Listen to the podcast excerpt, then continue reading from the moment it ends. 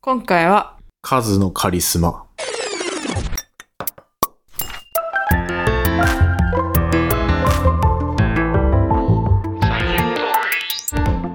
レンです。エマです。サイエントークは研究者と OL が科学をエンタメっぽく語るポッドキャスト番組です。音楽ってさ、うん。数学だよね。そうなんですか。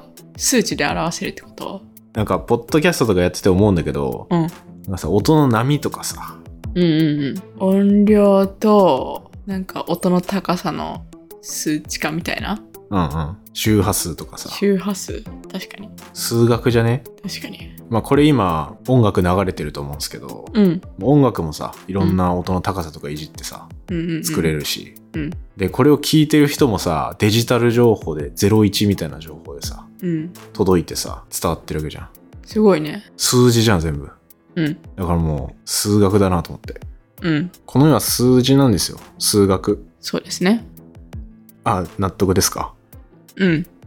特に反論はないそうだね。うんあの、時間も数字だし、うん大体生活で使うものは全て数字で表せるよね、多分。うんなんか、多分素材とかも結局は化学物質みたいな。化学物質は結局数字で表せるし、色も数字で表せるし、なんならなんだろう、本とかもさ、何ページみたいな。ああ、うん。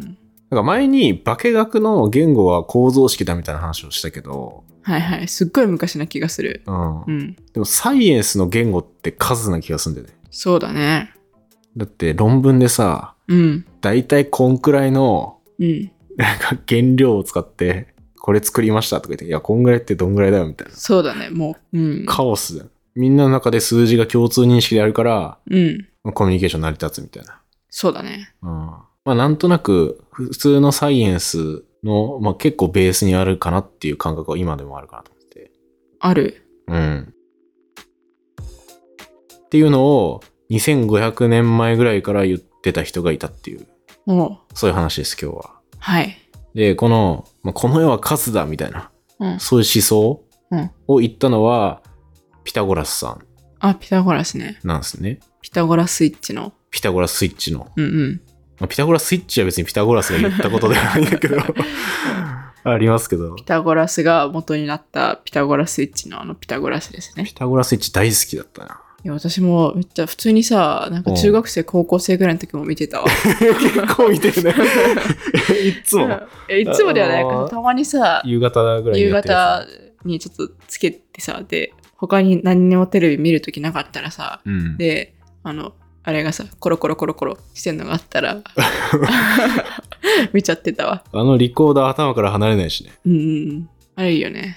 いや、あれいい。いい番組あれ。うん。しかもなんか幾何学っぽい要素もちょっと入ってる気するし、あれ。そうだね。チークだわ、チーク。飼育。うん。まさしくチーク。まあ今日は、そんな、まあ数が好きすぎて、うん。数が好きな人をいっぱい集めてきて、うん。宗教団体みたいなのを作っちゃったぐらい宗、教団 体。うんそれぐらいすごいカリスマ性があったうん、うんピ。タゴラスさんの話をちょっと。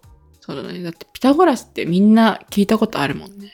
うん、うん。なんか前回のタレスとかはさ、うん、私も知らなかったし、まあ、有名なのかもしれないけど、みんながみんな知ってる系じゃないじゃん。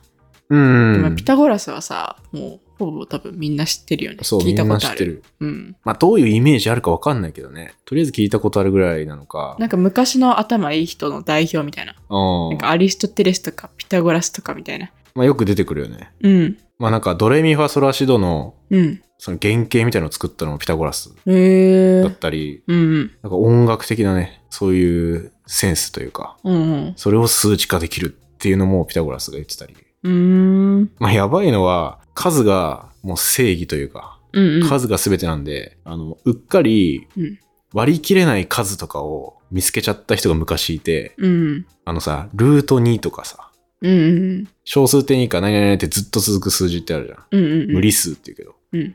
無理数を許せなかったのよ、ピタゴラス。いやいやいやいや、許せないも何もないけどね、でも。 許せないも何もないんだ けど、いやもうこの世はめちゃめちゃ綺麗に数字成り立ってるから、うんそんななんか割り切れないみたいな意味わかんない数字はうん。許されないだろうみたいな。うん。っていう思想があったから、あのそういうのを見つけた弟子はあの殺されちゃったりしたんですけどいやー、結構えげつない、 いやー うん、数字はなんかこの世のうん根源だみたいな言ってるんだったらさ、うん、この世のことを受け入れようよって思 うけど、そういうもんなんだからしかもね。ピタゴラスの定理使ったらさ、うん、結構あの一辺がさ1のさ、うん直角三角形書いたらさ、うんその斜辺ルート2だからさいや、そうだよね。結構簡単に出てきちゃうんだよね ピタゴラスの定理の説明したら一応。あ、そうだね。ピタゴラスの定理は、直角三角形の直角のところの縦が A、で横が B、で、斜辺が C だとしたら、A2 乗足す B2 乗イコール C2 乗ってなるやつですけど。そうだね。うん。だから、もうみんな知ってるね。うん中学生ぐらい。よく斜辺何ですかってうん。問題出て、うん、ルートなんちゃらって書くけど、普通に。確かにな。そ。えーしかもさ、それを見つけるってすごいよね。結構難しそうじゃないううん。最初はね、うん。うん、規則性とかね。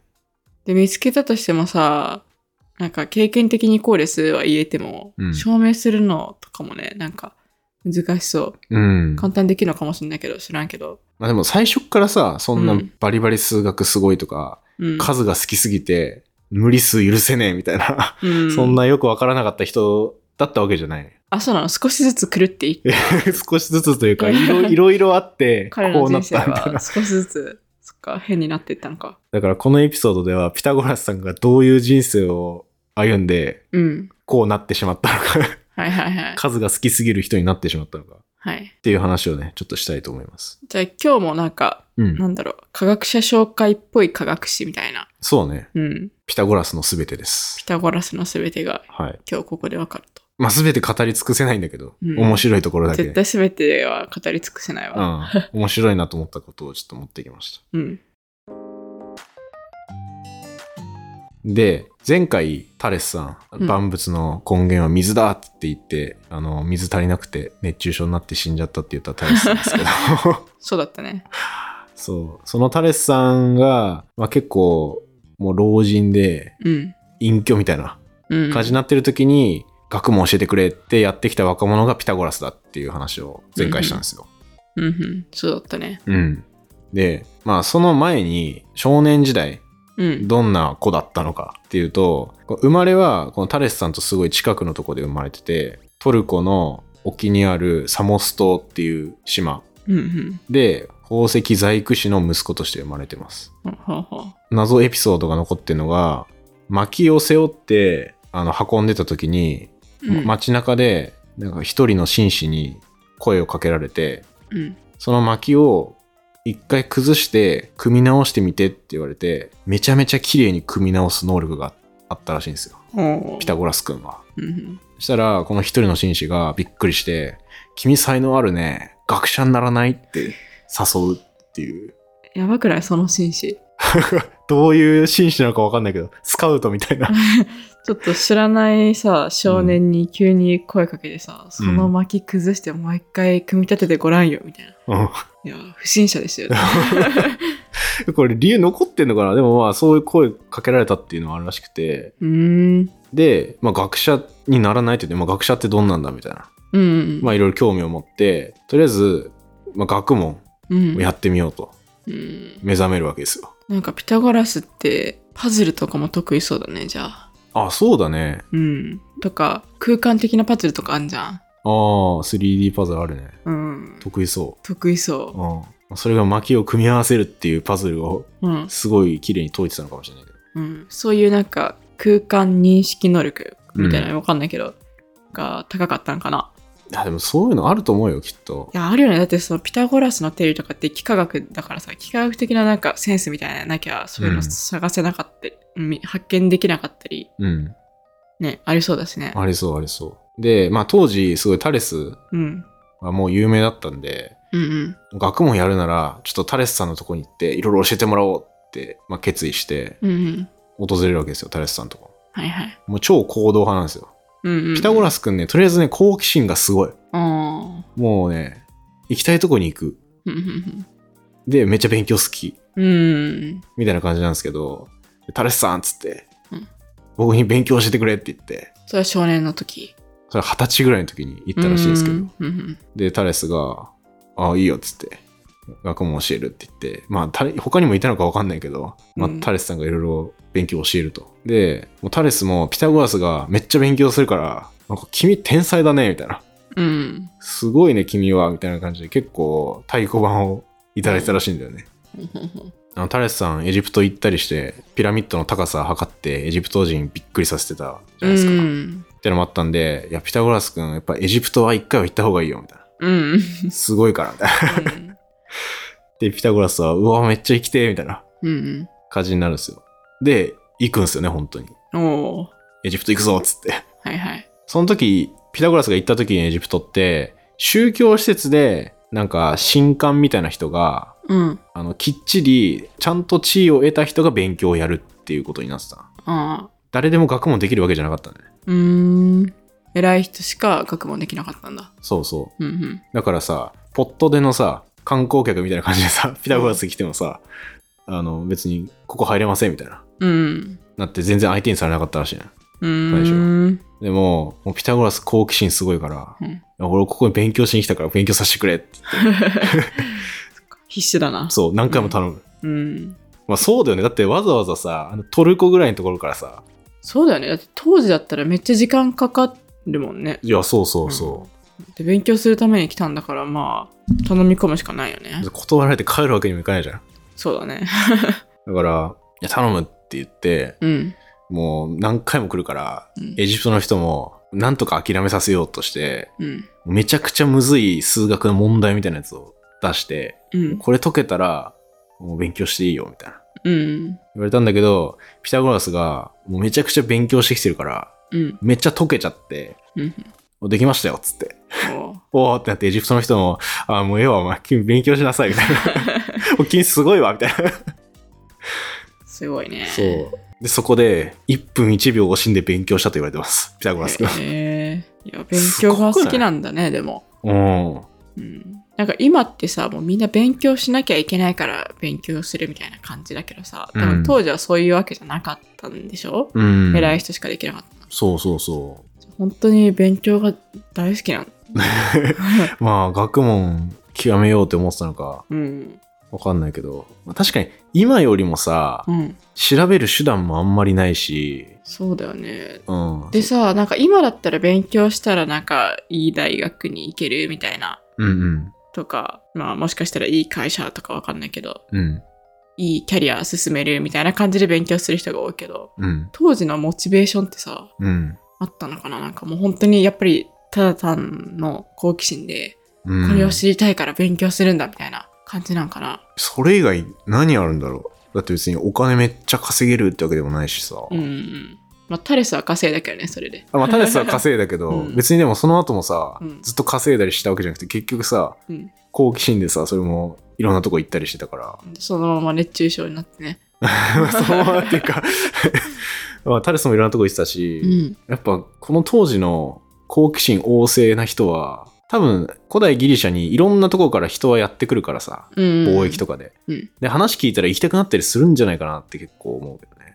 うーん。でもさ、お金とかどうしてたんだろうね。 ね。大変だよね。うん。やっぱ学者は学者っていう一応その職業みたいな感じでお金とかもらえてたんかなじゃあ。うん、でもタレスの時は全然もらえてないっていうことだったけどな。ねタレスと同じ時代生きてるんだもんね。うん。まあ、だけどね、ピタゴラスくんね、コミュ力がものすごいんで、うん。まあ結構いろんな人に助けられたりもしたみたいですね。うん。コミュ力は重要ですね、結局。そうそう一番めちゃくちゃコミュ力強い。強そ てか、まあ、エジプトに行ってそんな何回も頼み頼み込んでさ、う。うん。無理やり入るみたいな、結構すごくない、そうだね。相当。ね、気持ち強くないとうん。無理だし、まあ話術もすごかったんだろうって言われてんだけど、うん。うんうんうんで、そこでエジプトの知識をね、エジプトの図書館にある本全部読むみたいな勢いだったと思うんだけど、うまあん。そでもれ、さ、それぐらいの勢いだと思うんだけど。すごいということは分かったわ。で、あと、エジプトだけじゃなくて、イギリス行ったりとか、うん。インド行ったりとか、うん。うん。いろんなところを20年間ぐらい放浪したって言われてる。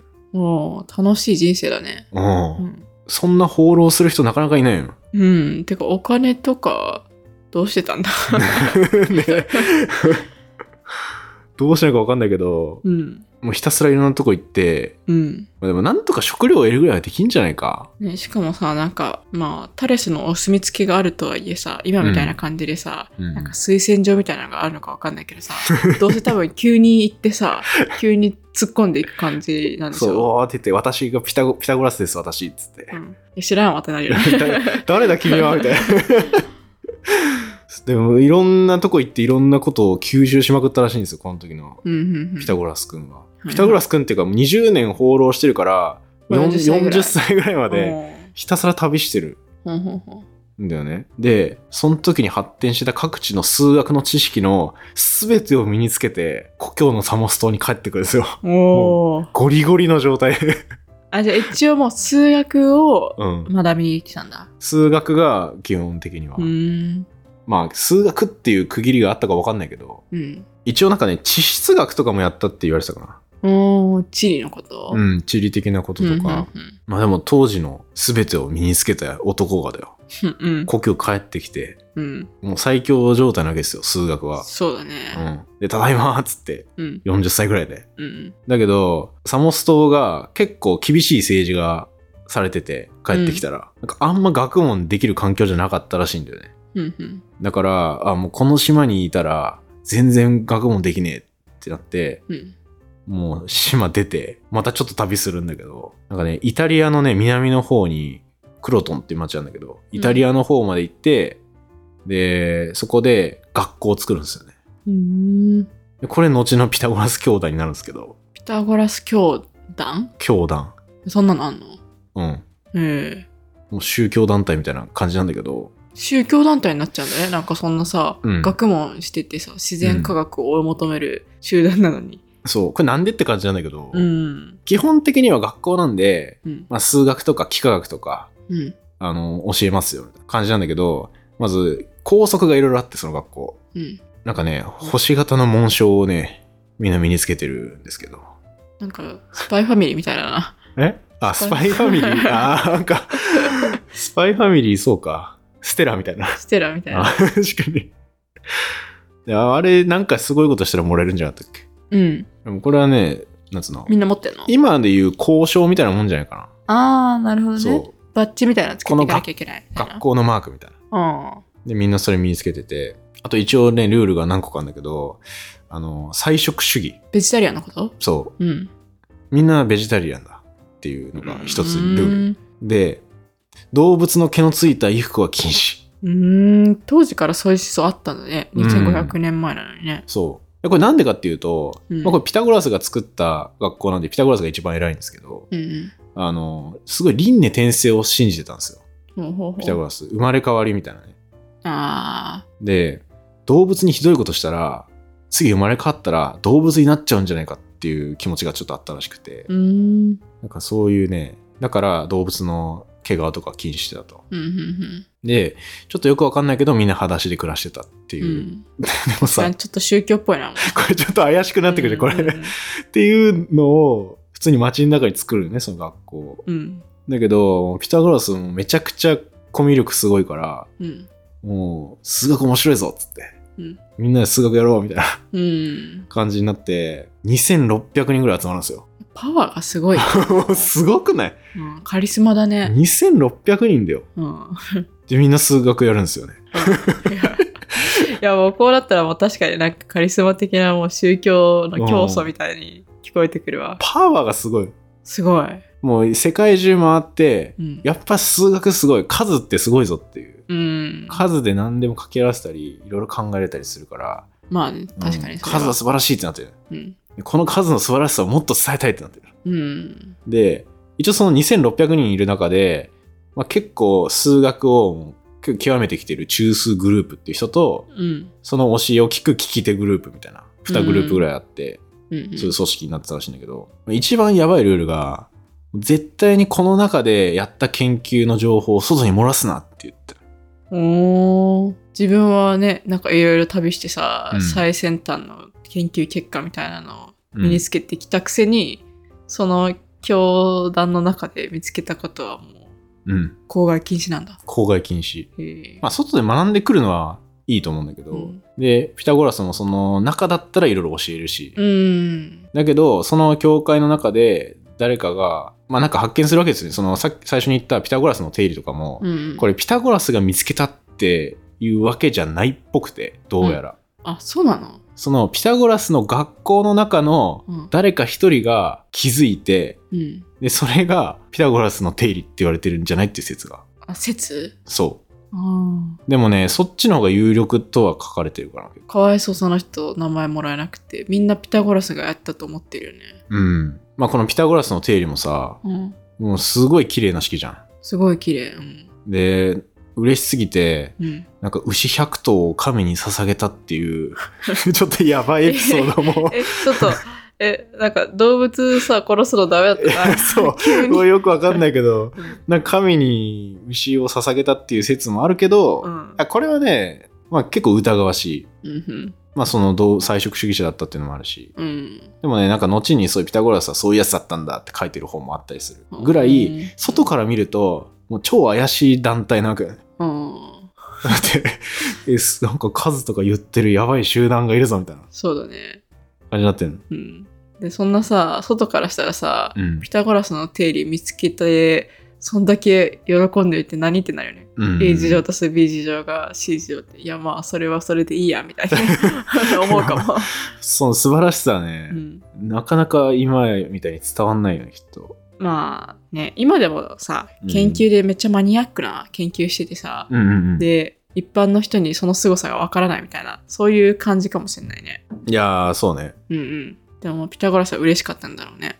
ピタゴラスは大興奮だったらしいですよね、うこれまあだけどそれをいろいろ最終的に広めるっていうのは、まあ、ピタゴラスの名前で広まってるからピタゴラスの定理ってん。ういうんことにはなっていく、なるほどね。そう、まあ、この定理見つけた時に気づいてはいけないことに気づいちゃうやつが出てきてふんふん最初に言ったルート2とかですよねああ、無理数、はいはいはい直角二三角形一辺が1だったらうん斜辺を数値にしようとしたら1の2乗足す1の2乗は2うん。だけど2乗して2になるのってなんだってなってうん。もうパニックになってパニック。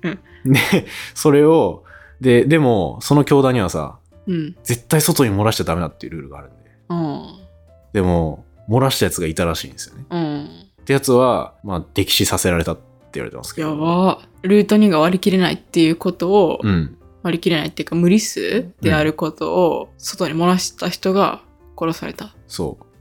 あの、分数で当時は大体全部表せるってなってうんたうの、んうん分数は美しいと。うん。分だけど数はいいんだ。分数もさ、なんかさ、1割る3はさ、0.333みたいなさ、続くじゃ。うんんうん。それ OK なの。それは OK。うん。それ3分の1って書けるかうら。ん。分数でも表せない数があるよっていうのを外に漏らしちゃったやつがいたらしいよね。もそう。それでもうブチギレよね。で、ピタゴラス本人も、う。もう、そんなわけないって言って、うん。うん自殺しかけるっていう。やばすぎる。やばいよね。うん。そんな数あるわけないっつって、うん気が動転するっていうのも一応残ってます。えー、でもルート2以外にもいっぱいあるよね、そんな。うん、いっぱいあるけど、まあ、初めて見つかった無理数っていうのがこれっていうのはうーん。言われてますね。うんうん なんか、普通の人だったらなんか表せないなで終わっちゃうのかもしれないけど、うんそんだけガチで数学をやってたっていう。無理数ってじゃああれかなんか分数で表せないやつだっけちょっと忘れちゃった無理数と有理数の違いみたいな。ああ、無理数は、そう、小数点以下で、あの、綺麗に終わらないっていう。無限に続いちゃうとか。あじゃあ3そういう分のこと1とかはさ0.3333じゃん。あれって無理数いや、3分の1は0.33で3がずっと続くっていうルールがあるから有理数。うんうん。なんか繰り返しがあるとかさ。うんうん。そういうのは有理数。無理数の定義は無理数は、そういう繰り返しもなく、うん。ずっと続く。うーん。まあ、円周率とかもそうだけど。あだから分数で表せるのは基本的には有理数ですね。ーうーん。うん。整数と整数の分数で表すことができない数を無理数。分数で表せないかそっか。うん。っていうね、まあそういう激しい宗教にね、どんどんなっていくわけです。そうなんだ。うん。まあ最初からこうだったわけじゃないと思うけどな。不思議だね。まあ他にももう一個くらいエピソードあるんだけど、うん。あの、ある日ピタゴラスさんが散歩してる時に、鍛冶屋の前を通ったらしいんですよ。鍛冶屋ってさ、うんあの金属とかをさ、カンカうンん叩ういてん加工するみたいな。はいはいはい。で、そこを通った時に、なんか金槌の音聞こえてきて、なんか音が微妙に違うぞっていうのに気づいた。で、んってなって、鍛冶屋に入ってって、 ちょっとそのハンマー貸せっつって。うんやばい。で、なんでこの音違うんだっていうのをハンマーごとにうん。いろいろ調べて、どうやらなんかハンマーの重さとかうん。大きさとかによって音の高さが違う。っうんただ。てことは、これもなんか数値で掛け合わせるんじゃないみたいな。うん。になって、音階の研究をするんですよね。うん。もうこれ普通に面白いなと思うんだけど、ねあの、今で言うとさ、コップにどんぐらい水溜まってたら、え。うん。カーンって叩いたらさ、音の高さ決まるみたいなのあるじゃうん。ん。入ってる水によって。みたいのを叩いて調べてる絵とか、へえ。そういうの残ってる。今はさ、多う分、ん。ヘルツみたいな感じだよね。うんだうんから、うん1秒間にどれぐらい振動するかみたいな。うん。そこまで分かってないんかな。ヘルツを調べる方法はないんだけど、今、ドレミファソラシドって名前ついてるけど、うんなんもなかったらただのグラデーションの状態じゃん。うん。で、金槌を調べると、うん。なんか重さが3対2の比率のうん。ものだと、すごい綺麗に和音みたいになるとか、うん。それドとソなんだけど、うん、ドとソの和音は綺麗とか、うんうん。で、重量2倍の比率にしたら、今でいう1オクターブ、うん。ドからドみたいな。うん。 1個高さが違うやつが綺麗になる。みたいな法則をどんどん見つけていくわけよ。うん。なんか地道だなと思って。そうだね。そえ、なんかさ、ちなみにさ、う。うん。今ってさ、ドレミファソラシドとさ、うんあのなんか、半、半個上のなんか黒い黒い鍵盤のやつは、なんて言うんだっけ、あれ。黒鍵半音上がる。そう、半音上がるやつ。うん。あれがさ、うん。なんか、音としてあるけどさ、うん。それで、えっと、全部で、なんこれ、1、2、ドレミファソラシド、8プラス1、2、3、4、5。だから、15? ん ?13?13 ぐらいの音があるのかないや、12だね。えっと、ドレミファソラシまであそと黒鍵ああ、そうだね。が10 12え12個だけでさ、うん音って全て表せんのそれともなんかさうん。間があるんかなやっぱりあ半音の半音みたいなのあるよ。ああじゃあもう全部もうグラデーションなんだでこの12はたまたまあのピックアップしたのが12っていうだけでうんうん。うん半音の半音とか、その半音の半音とかもあるああ、そうそうそう。あ、それがね、まさにピタゴラスがうん最初に見てた世界って、そういううん区切りがないというか、うんこんな綺麗に鍵盤みたいな感じで区切られてないんだけど、さっきさ、さっき言ったさ、ドとソは綺麗になるとか、うんそれって5、今で言うと5度上がるっていうんだよね、音が。まあどどう1としたらそう、ドをレレ1がとした2でら、みたいなそうそそうそう。れでソは5だねそう、5。うんっていう表し方ができる。だからこの5度っていううん間の開き、比率うんの音だと綺麗っていう法則が1個できるじゃん。うんしたら、次、ソからさらに5度上うんってレなのね。おーなるほどねで、レのさらに上がラなのよ、今までと。うんうんで、繰り返したら、それを12回繰り返すと元のドに戻ってくる。っうーんていう法則に気がついて、うん。っていうのをさ、均等に切り分けたら、とりあえずドレインファソラシドになる。そうだね。え、でさ、なんかさ、うん半音上がるみたいなのは、じゃあ、あの、ドとレの真んちょうど真ん中そうそうそうレとミのちょうど真ん中。あ、ちょうど真ん中っていうか、まあ、厳密にはちょっと違うんだけど、うん。で、本当にこれ金槌のハンマーの重量と鳴る音うん。の間に今直接重さだけが関係してるわけじゃないんだけど、正確にはね。うん。そうだよね。だって叩き方とかでもさ、そう多そう。分違うよね。叩き方でも違う。うん。おハンマーの形とかでも多分変わうる音。ん。だけど最初に音階を見つけた伝説として、うん。金槌の重さを調べたっていう例がうん。残ってますね。なるほどね。でまあ、だけどね、それがきっかけで、うん。あの、ギターとかさ、うん。バイオリンとかの弦、うん。弦楽器もピタゴラスやってて、へえ。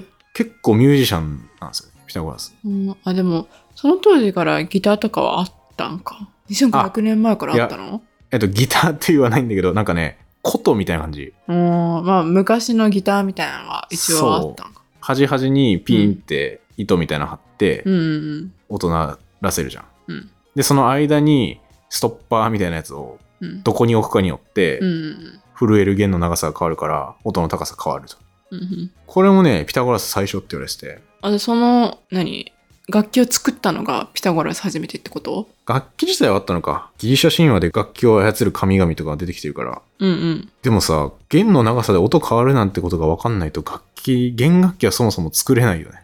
うん。法則があるなんて分かんないから。だからある意味最初の楽器かもしれない。最初の弦楽器かもしれでも楽器はあったんでしょな い。うん。だからなんとなくは分かってたんじゃない弦楽器ああ、なんとなく。うん、でそれを数値化しようとしたのが初めてピタゴラスだったっていうだけで私たちもさ普段の生活でさなんかゴムとかピーンってしてさ、うでん。音の長,、うん、長さによってなんか高さ違うわみたいなのやるじゃん 普段からやるか普段っていうかでも一度はやったことあるけいどや、やった子こと供はあのる。時とかだからさなんとなくさ作ろうと思えば作れたんじゃんあなんか、なんか音鳴るやつみたいな。そうそうそうそうだからさエジプト人がさよくわかんないけどピラミッド作れたみたいな感じでさうん高さわかんないけど作れたみたいな感じで、とりあえずなんか感覚で作れてたのをちゃんと数字で説明しようとしたのがうん。ピタゴラスだったのかな。なんか関係性、法則性は分かってないけど音鳴るみたいな。うんまあ、確かにそれ。れはあったかもね。うん。ピタゴラスが見つけたのは法則性があるっていう。うん。ですっごいシンプルだけど、その弦の長さを半分にしたら、うん音は1オクターブ上がる。っうん。ていう反比例のうん関係。性にあって、うん。で、4分の1の場所を押さえると、今度の4倍になる。みたいので、ここでもピタゴラスは衝撃を受けるわけですよ。うん。うん。これも数じゃんっていう。うん。こんな綺麗な法則で音も操れるんだとか。うん。うん。で、そっからね、まあ、宇宙も好きだったんだけど、ピタゴラス。うん。地球上でこんな音いっぱい鳴るんだし、宇宙で動いてる惑星も音鳴ってるでしょって思ってた。うん。まあ、確かにっていう、 なんか、まあね、うん。音はあるだろうね。そうう。ん。なんかちょっとロマンチックなんだけど、星がいっぱい動いてるので、うん。自分たちには聞こえてないだけで、宇宙空間みたいなとこって、いろんな音が鳴ってて、うん。あの惑星は綺麗な音を奏でてるはずだって思ってたし、ずっと。うん。おー。面白くないそうね。まあ、かな、奏でてるっていうほどでもないかもしれないけど、音はありそうだよね。うん。だから、うん地球で、うん。例えば弦の長さで、うんこんな綺麗な数式で、うん音。の高さが変わると。うんうんで、星もすごい綺麗な法則に従って動いてるってなる。っうん。うんうん。てことは、なんか綺麗な音で鳴ってるんじゃないみたいな。数式で表せるから、みたいあー、なるほどね。じゃあ、ただ単に音がするとかいうわけじゃなくって、な。うん。もうなんか、綺麗に、数式で両方とも表せるから、綺麗な音が流れてるはずって思ったんです。そうそうそうそう。 和音みたいになってんじゃないかみたいな。へえ、天球の音楽って言われる考え方なんだけど、これ。ピタゴ面ラス。白いね。 結構ね、あ、そういう発想、あんまり浮かばんかったなっ浮てか感じばしんな浮い。かばん。だよね。うん、もう今ですら浮かばないんだったらさ、うん。なんか当時からしたらすごい発想なんじゃないかな。そう。だし、今だったらさ、なんとなくもう宇宙、うん。音とか聞こえないみたいな、なんか。あーわかるじゃん。うん。だけど当時さ、そんな知識ないからさ、うん。知識ないからこそ生まれる発想かなって気がする。あーあ、そっか。もう空気とかもないから、うん。音聞こえないんか。そう、聞こえない。伝わるものがないから。まあ、でも伝わるものがある空気だあある星とかだったらさうん。音をするよね星だったらね、でも宇宙空間にあったらうんならないから。もう宇宙中が音で満たされてると思ってたらしい、ピタゴラスは。へえすごいなと。面白いね面白い。じゃあピタゴラスがさ現代に来たらさもう現代ってさ、めっちゃもうより多くのことがさ数式で分かってるわけじゃん、いやーもうね、大興奮するよねきっと大興奮だと思うよ。なんか曲とか作りそうだよね。そうだ ねいや天球の音楽だよ。ーうん 表現力ラッドウィンプスや。確かになすげえ。まあ、みたいなね、ロマンチックな面もあるんですけど、うんまあ一方でうん。 人殺したりもしてたって まあ結果的にはね、うんやっぱルールには厳しい。うんあと、よくわかんないけど、ちょっと豆を食べちゃいけないみたいなルールもあったらしいけど、うんその教団。よくわかんないなよくわかんない。まあ、これは諸説あるけど、アリストテレス曰く、なんか豆は、その地獄の門に似ているから、みたいな、よくわからない理由。地獄の門もよくわかんないけどそう地獄さ。の門に似てるから、うんあるいは正規に似ているから、みたいなの書いてあるけど。正規に似てるからちょっとよくわかんないなと思って。うんみたいな説とかもあるんだけど、まあ、とりあえず豆も禁止みたいな。まあそういんんう、んまあ自己ルールがすごいそう強かったんだね。もうこだわりがすごいっうんていう人だったんで、まあいろいろね、反感を買うわけですよ。う他の人から。うん。ピタゴラス教団すごいいろいろやってるけど怪しいし、なんかちょっと政治まで影響し始めてきてて、うん。人もいっぱいいるから。うん。うん。だからちょっとあいつらなんだみたいなうん。感じになってて、もう途中で、その怪しいことしてる集団はもう危ないかもしれないから、うん。追い出せみたいな。うん。やっちまえみたいな人が出てくるああ、あいつらテロリストだみたいなの。感そうじで。そうそう。駆逐するぞみたいな。 そう。もう何やってるか分かんないやつだから、うんもう排除だって言われて、うんもう教団の人たちめちゃめちゃ襲われるんだよね。うん。でも当然ピタゴラスが一番狙われるわけだけど、うん。やい。ばいって言って逃げるじゃん。うん。で、逃げてる最中にいろんな人に追っかけられるんだけど、なんかうん豆畑があったらしいんだよね。うん。そこに身を隠せば、うん。もしかしたらやり過ごせたかもしれないんだけど、うん。その豆禁止ルールがうん。ある わけ。だから、いや、豆はダメだってなって、うん。その畑に逃げるのをためらった結果、うん。捕まって殺されちゃいました。へえ。ちょっとすごい話だよね。まあ、盛られてるだろうけど、え、その、教団の外に豆は、ば豆、豆畑があったの。そう、逃げてる最最中にあったらしいよ。 だから、豆畑を嫌がっているピタゴラスの絵とかもね、うん。なんか昔の人が描いた絵が残ってたりする。へえ。なんか、ちょっとタレスと似てるね。最後ね、最後ね。うん。うんなんか、 自ら、いや、タレスはただスポーツ好きだっていう感じだけど、うん。ピタゴラスはね、一応そういう自らのね、課し信たルー念ルでがあっみたていねな。。う。うんんはみたいな最後を迎えてしまったっていう。あ。だけど、まあ、人々は熱狂したと。まあね、うんだからこそ今にもさ、その名前とかストーリーとかが伝わってるんだろうね。そう。前のタレスが、自然は法則とかに従うよみたいなうん。ことを言って、で、ピタゴラスはさらに発展させて、これはもう数学的な法則に従ってるっていうのを言ったと。そうだなんかちょっと、うん、物理っぽいね。そう、物理っぽい。うん。で、もう数が全ての根源だぐらいまで言ってんだけど、うん。これって結構当時の人から見たら衝撃で、確かに。で、共感する人もいるわけよね。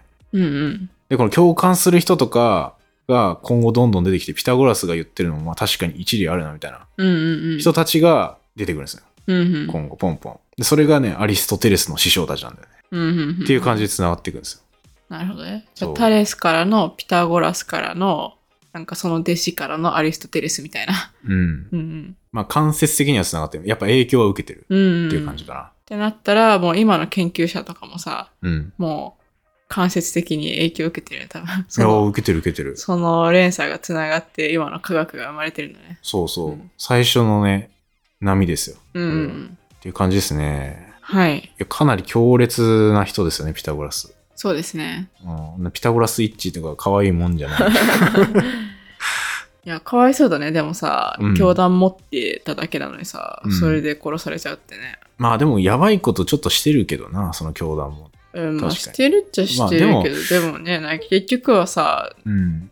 楽しんで数学とかやりたかっただけでしょ、多分。うん、それは研そうだと思う究機関みたいなもんなのにね。うん。危険集団と見なされてしまったんか。でもなんか今ってさ、県でって結構科学オープンでいこうよみたいな、うん、まあ論文で発表するとか、うん、結構そういう空気あるかなと思ってて。うん。あんまり閉鎖的すぎると危険だって思われるんじゃないうん、なんかこういう研究企んでるって思われちゃうんかな。そんな気もするよね。なんかでも数字をさ、うん見て考えてるだけだったら無害じゃんっていう感じするけどね。なんか、なんかさ、危険な科学実験やってますとかだったらさ、うんこいつなんか爆弾とか作るんかとかちょっと思っちゃったりするかもしれないけどさ、ああ。